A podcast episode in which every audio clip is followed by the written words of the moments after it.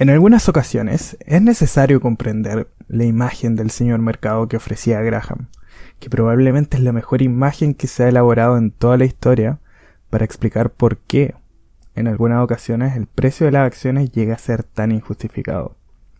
El maníaco depresivo señor mercado no siempre determina los precios de las acciones de la misma forma en que un tasador o un comprador primado determinarían el valor de una empresa.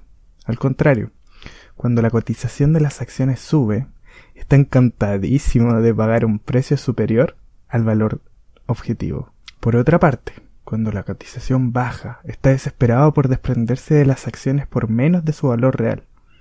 Aquí comienza la segunda parte del libro de Benjamin Graham, El inversor inteligente. Bienvenidos a un capítulo más de Libros para Inversores.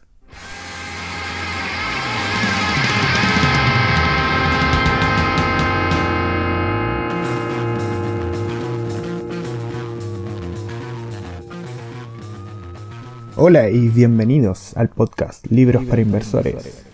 Mi nombre es Gabriel Pizarro y en este espacio aprenderemos de la inversión con las mentes más rentables del mundo. Desde el oro hasta el Bitcoin, contaremos las historias más jugosas del dinero. Las burbujas van a explotar y hay que aprovechar, porque de seguro nuestro dinero con este conocimiento se va a apreciar. Acompáñame en este hermoso camino hacia el tan anhelado éxito financiero. Voy a contarte todas las claves que necesites en el mundo de la inversión. Con palabras sencillas te daré los pasos a seguir para que apliques todos los consejos que nos dan estos valiosos libros. Búscanos en nuestras redes sociales y en nuestra página web. Te daré los resúmenes de los libros de forma gratuita. Y así pavimentaremos el camino a ser inversores inteligentes.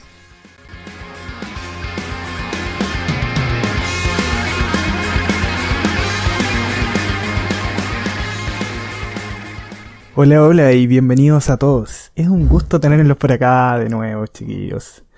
En este episodio vamos a seguir desmenuzando esta segunda parte y parte final, en este caso del libro El inversor inteligente de Benjamin Graham. Su alegoría con el señor mercado. Este señor mercado que representa la volatilidad, lo bipolar y lo extraño que puede llegar a ser la bolsa de valores y que Graham, por supuesto, nos guía a cómo sacar el mejor provecho para, ojalá, ponernos de amigo con el señor mercado. Benjamin nos dice y nos hace preguntas. Nos pregunta, ¿estaría dispuesto a permitir que un lunático oficialmente diagnosticado como tal se presentase cinco veces a la semana para decirle que tendría que sentirse usted exactamente igual que se siente él? ¿Estaría dispuesto a mostrarse eufórico simplemente porque su visitante lo está? ¿O desgraciado simplemente porque su visitante cree que debería ser usted un desgraciado? Claro que no. Usted insistiría en que tiene derecho a asumir el control de su vida emocional, basándose en sus experiencias y sus creencias. Sin embargo, en lo que respecta a la vida financiera, la verdad es que millones de personas en este caso permiten que el señor mercado les diga cómo tienen que sentirse y qué es lo que tienen que hacer. A despecho del dato incuestionable de que en muchas ocasiones se comporta de una forma más desquiciada que una jaula de grillos. El inversor inteligente nos dice Graham que no debería desentenderse por completo del señor mercado. Por el contrario, debería hacer negocios con él de forma amistosa, pero únicamente en la medida en que tú te intereses por él. La tarea del señor mercado es la de facilitarle los precios. Tu tarea como inversor es decidir si acaso te resulta interesante hacer algo respecto a esos precios. No tienes que hacer operaciones con el mercado simplemente porque el mercado te está rogando incesantemente que lo hagas. No es necesario comprar o vender muchas veces que el mercado te está diciendo que lo hagas. Tú tienes que tomar esa decisión. Una de las ideas más penetrantes que tiene Graham en su libro es de que el inversor que permita que otros lo arrastren a las estampidas o que se preocupe indebidamente por las retracciones injustificadas provocadas por el mercado en sus carteras, estará transformando perversamente su ventaja básica en una desventaja esencial. Ahora, ¿a qué se refiere Graham con las palabras ventaja básica? Lo que quiere decir es que el inversor individual inteligente tiene plena libertad para elegir si sigue o no sigue al señor mercado. Tú puedes permitirte el lujo de pensar por ti mismo. Por ejemplo, un gestor de una cartera de un fondo de inversión no tiene más opción que seguir la evolución del mercado con todo detalle, comprando a precios elevados, vendiendo a precios bajos y siguiendo de manera prácticamente irracional sus pasos, erráticos de este señor mercado. Eh, ahora vamos a ver algunos de, los handicaps con los que algunos gestores de fondos de inversión y otros inversores profesionales tienen que cargar. Estas son algunas cositas que tienen que hacer estos chiquillos. Imagínate que tienes que gestionar millones de dólares. Tu actividad debe centrar, centrarse en que tú tienes que gestionar las mayores empresas y las únicas que pueden comprar en las cantidades multimillonarias que necesitan para completar sus carteras. Por lo tanto, muchos fondos acaban siendo propietarios del mismo número reducido de empresas gigantes cuya cotización está muy, muy sobrevalorada. Los inversores suelen arrojar más dinero a los fondos a medida que sube la cotización del mercado. Los gestores tienen que emplear ese nuevo dinero para comprar más acciones de las empresas que ya tenían en cartera, con lo que impulsan su cotización hasta niveles aún más peligrosos. Y si los inversores que han depositado el dinero en los fondos quieren retirar su dinero cuando el mercado pierde valor, o sea, cuando el precio va a la baja, los gestores pueden verse obligados a vender acciones para poder atender a esas solicitudes de los fondos. O sea, tienen que hacer liquidez. De la misma forma que los fondos se ven obligados a comprar acciones a precios sobrevalorados en los periodos alcistas del mercado. Porque, en el fondo, si tú eres gestor y la demanda de personas que están ingresando a tu fondo es que compres más, vas a tener que comprar más siempre eh, por, por, la codicia y, y, esa capacidad que tiene la gente de querer, más aún cuando el mercado está alcista, cuando tú quizás como gestor no querías hacerlo. Hay muchos gestores de cartera que consiguen bonificaciones si, si sus resultados son mejores que las del mercado. Entonces, se obsesionan estos tipos por medir su rentabilidad con respecto a referencias como el índice SP500. Si una empresa se incorpora a un índice, hay muchísimos fondos que se lanzan impulsivamente a comprar acciones de la empresa. De hecho, si no lo hicieran las acciones de esa empresa y conseguirían buenos resultados, algunos gestores parecerían como irresponsables. Eh, por otra parte, si adquieren las acciones y, y estas acciones tienen resultados malos, nadie les va a culpar. Y es mucho más habitual últimamente que se espere que los gestores de los fondos estén especializados. De la misma forma, en la medicina, el médico generalista ha dejado su lugar al pediatra especialista en alergias y al otorrino laringólogo geriátrico y todas esas cosas que puedan ustedes pensar. En la actualidad, los gestores de fondos tienen que comprar únicamente acciones de pequeñas empresas en crecimiento o únicamente acciones de empresas con capitalización media o únicamente acciones de grandes empresas. Si una empresa adquiere unas dimensiones demasiado grandotas o demasiado pequeñas o demasiado baratas, o si llegase a ser un poquito excesivamente cara, el fondo va a tener que desprenderse de las acciones aunque el gestor le encante la empresa. Por eso es que dice Graham que los inversores individuales, esta es una idea que también tenía mucho Warren Buffett, de que tú cuando tienes menos dinero tienes una cierta ventaja y, si, y más aún si es que estás eh, en un fondo, eh, los, propietarios de fondo, los gestores de fondo, tienen una responsabilidad muy complicada que es definitivamente alcanzar o superar al mercado.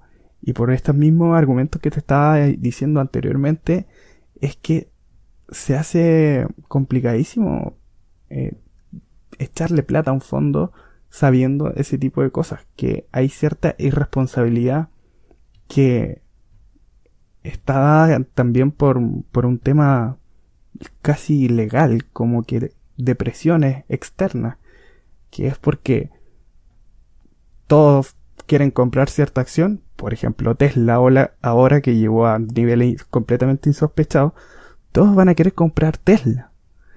Siendo que yo, como les dije en el podcast pasado, ahora creo aún mucho más que va a tener una caída pero horrible esa acción.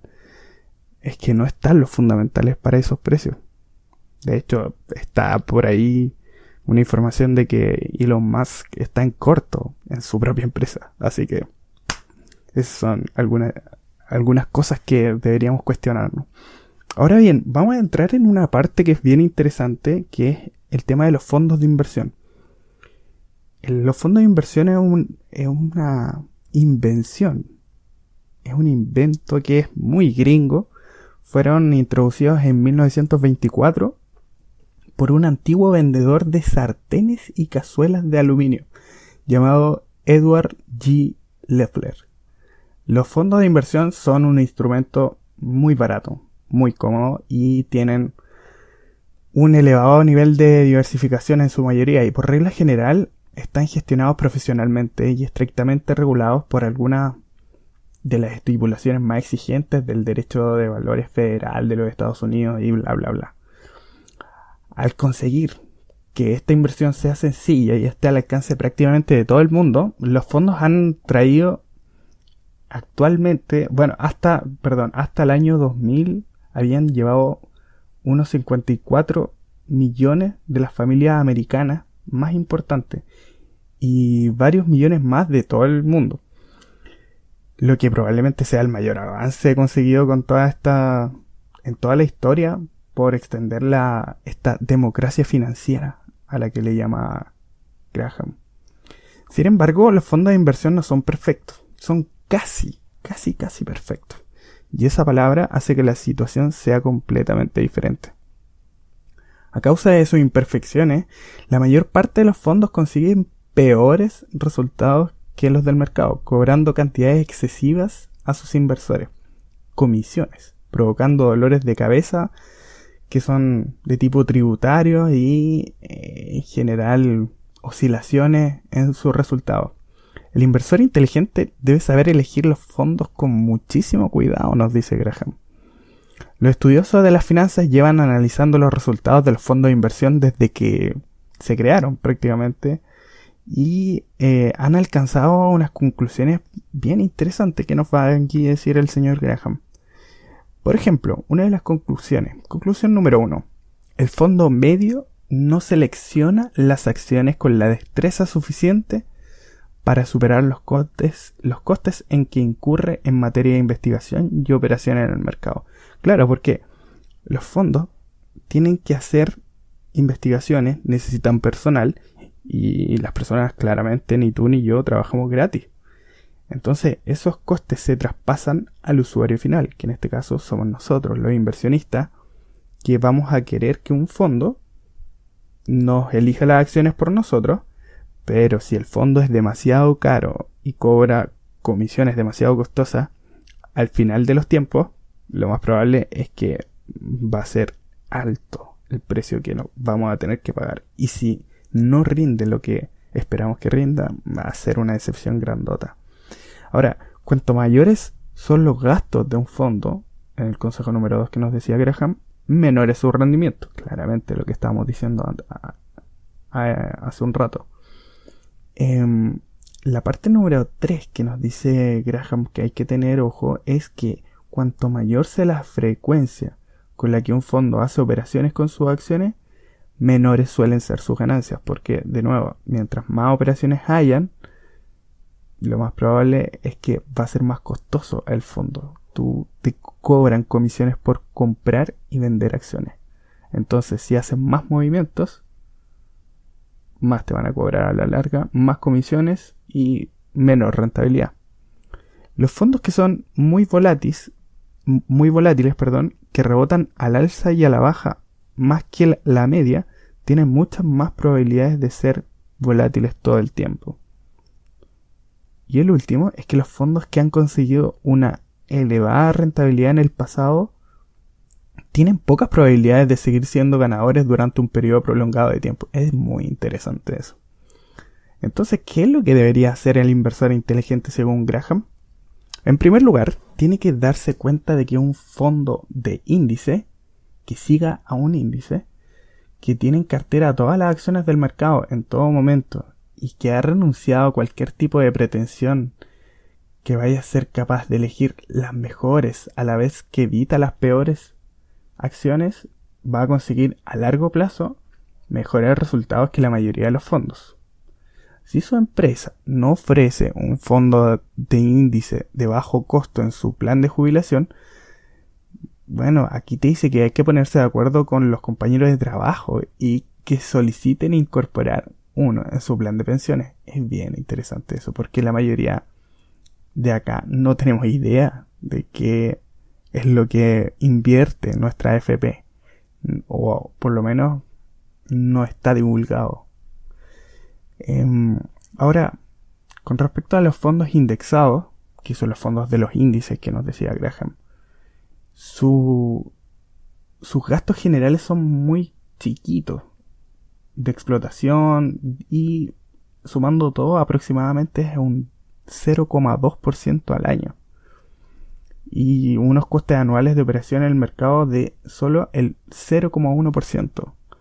Ofrecen estos fondos de índice que te dan una ventaja insuperable. Si las acciones generan, por ejemplo, el 7% de rentabilidad, anualizado a lo largo de los 20 años siguientes, un fondo de índice de bajo coste, como por ejemplo el Vanguard Total Stock Market, ofrecerá una rentabilidad muy cercana al 6.7%. Esto, en términos numéricos, si te quieres dar cuenta, convertiría una inversión inicial de 10 mil dólares en más de 36 mil dólares. Em, y sin aportaciones. Esto es sin aportaciones.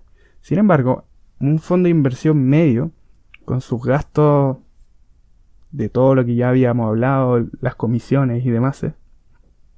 de más o menos el 1,5%, y el 2% en costes de operación, tendría suerte si obtuviese un 3,5% al año.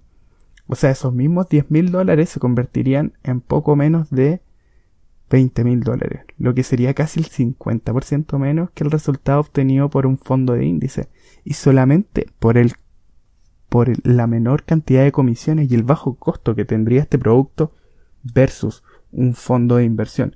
Ahora, yo la verdad es que creo que todo depende del fondo de inversión que tenga. Yo actualmente había dicho en los podcasts anteriores que estoy en un fondo de inversión que sigue a pequeñas empresas y que en realidad hasta ahora ha tenido una rentabilidad súper buena. Eh, no creo que me quede de por vida en ese fondo, pero sí es una herramienta interesante hacer para hacer dinero de aquí a un mediano plazo, digo 5 o 7 años máximo. Entonces, por ahí podemos andar y hacer, poner a trabajar nuestro dinero para después quizás comprar en un momento del mercado que esté un poco más bajo, porque ustedes saben, actualmente los precios están infladísimos. Ahora, ¿qué nos dice Graham? Los fondos de índices, los fondos indexados, tienen solo un defecto significativo. Es muy bueno esto. Dice que son aburridos. O sea que usted, tú, amigo, nunca vas a poder alardear eh, en un asado de que tiene el dinero invertido en el fondo con mejores resultados del país. Muy típico. Nunca vas a poder impresionar a los demás diciendo que consigues mejores resultados que el mercado, porque el objetivo del fondo de índice consiste en igualar la rentabilidad del mercado, no en superarla. O sea, tú aquí si inviertes en un fondo indexado, vas a ser el mercado. Si es que el mercado baja, tú vas a bajar. Y si es que el mercado sube, tú vas a subir. Nada más, nada menos. Bueno, estimados, y ahora vamos a ir con la parte del capítulo número 20 de este maravilloso libro El inversor inteligente de Benjamin Graham. El capítulo 20 tiene que ver con el margen de seguridad. Y este es uno de los elementos más importantes a la hora de invertir. Tener un margen de seguridad para tus inversiones. Y aunque su significado pueda parecer tan volátil y fluctuante como los propios mercados financieros, el riesgo, la palabra riesgo, tiene atributos profundos, profundos y permanentes. Y las personas que hacen las mayores apuestas van a conseguir eventualmente las mayores ganancias durante los periodos alcistas del mercado. Son casi siempre las mismas, esas mismas personas, las que sufren las peores pérdidas en los periodos bajistas del mercado. Que, obvio, inevitablemente siguen a los primeros. La mayoría de las veces va a pasar. Si hay un periodo muy alcista, van a venir las caídas. Ahora, tener razón hace que los especuladores que estén cada vez más dispuestos a asumir una mayor cantidad de riesgo a medida que su confianza se va desbordando prácticamente. Y después de haber perdido grandes cantidades de dinero, se hace necesario apostar aún más para volver al lugar de partida, como ocurre con los jugadores de casino o de hipódromo que se lo juegan al todo o nada después de cada apuesta fallida. Salvo que tenga una suerte extraordinaria, esa no es una receta muy buena. De hecho, eso Benjamin Graham te dice que esa es una receta para el desastre. No es sorprendente que cuando se pidió, se le pidió que resumiese todo lo que había aprendido durante su prolongada carrera sobre la forma de hacerse rico, un legendario financiero J.K. Klitgenstein de Werthen Company respondió sencillamente que la receta para poder hacer todo lo que había hecho él era no perder. Solo eso, no perder. Ahora, imagínate, imagínate esto. Imagínate que te encuentras una acción que tú crees que puede crecer el 10% anual, aunque el mercado crezca un 5% anualmente. O sea, tú estás doblando al mercado. Lamentablemente sientes tú ese entusiasmo que te desborda y pagas esa acción a un precio demasiado caro. Y la acción de repente pierde el 50% de su valor el primer año. Aunque la acción después puede generarse el doble de rendimiento del mercado, tú vas a necesitar más de 16 años para poder sobrepasar al mercado. Simplemente porque pagaste demasiado y perdiste demasiado al principio. Por eso es tan importante no perder al principio.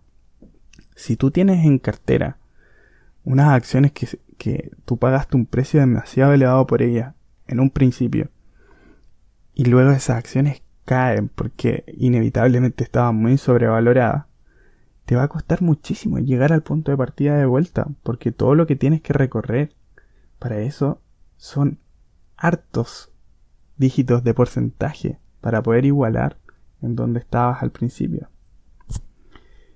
Perder algo de dinero es parte inevitable de las actividades de inversión, es obvio. Y no hay nada que se pueda hacer para evitarlo, pero para ser un inversor inteligente es muy necesario asumir la responsabilidad de asegurarte que nunca se pierda la mayoría o la totalidad de tu plata. El riesgo existe en otra dimensión, dentro de ti. Eso es lo que dice Graham. Si sobreestimas todo lo que sabes realmente sobre la inversión y sobreestimas tu capacidad para poder superar un desplome temporal de los precios, no importa cuál sea la composición de tu cartera o cuál sea la evolución del mercado. En última instancia, el riesgo financiero no, no está en los tipos de inversión que tengas en cartera, sino en el tipo de inversor que seas tú. Si en verdad quieres saber qué es el riesgo, vaya al baño más cercano y asómate al espejo. Eso nos dice Graham. Vete a ti mismo. Eres tú el riesgo. Eso es el riesgo. Lo que te mire del otro lado del espejo, eres tú. Cuando te mire en el espejo, ¿qué es lo que deberías buscar? el psicólogo ganador del premio Nobel Daniel Kahneman explica dos factores interesantes que van a caracterizar las buenas decisiones. Confianza bien calibrada, que debería hacerte la pregunta, ¿entiendo esta inversión tan bien como a mí me parece? Y el lo otro, que sería el sufrimiento bien anticipado. ¿Cómo voy a reaccionar si mi análisis de esta acción resulta ser erróneo? Para averiguar si tu confianza está o no bien calibrada, mírate en el espejo y pregúntate algunas cositas que te propone Graham. Por ejemplo, ¿qué probabilidades hay de que mi análisis sea correcto? Piensa cuidadosamente en estas cosas. ¿Qué experiencia tengo yo? ¿Qué tal lo he hecho en el pasado cuando me he enfrentado a situaciones similares? ¿Cuál es el historial de otras personas que han tratado de hacer lo mismo que estoy haciendo yo anteriormente? Cuando yo compro, hay otra persona que vende, ¿cierto? ¿Hasta qué punto es probable que yo sepa algo que esta otra persona o empresa no sabe? Y cuando yo vendo, hay otra persona que compra, ¿cierto? ¿Hasta qué punto es probable que yo sepa algo que esta otra persona o empresa no sepa? He calculado bien cuánto tiene que subir esta inversión para que recupere mi dinero después de pagar los impuestos y los costes de operación. Interesante eso. Ahora, mírate en el espejo de nuevo para averiguar si acaso eres el tipo de persona que es capaz de anticipar correctamente su sufrimiento. ¿Hiciste todo eso anteriormente antes de comprar las acciones? ¿Hiciste eso? Comienza, comienza por preguntarte, ¿comprendo plenamente las consecuencias que tendría el hecho de que este análisis que hice fuese erróneo? Responde esa pregunta teniendo en cuenta algunas cosas. Si acierto, podría ganar mucho dinero, ¿cierto? Sin embargo, ¿qué pasa si me equivoco? Y atendiendo a los resultados históricos de inversiones similares, ¿cuánto podría llegar a perder, más o menos, con esta inversión?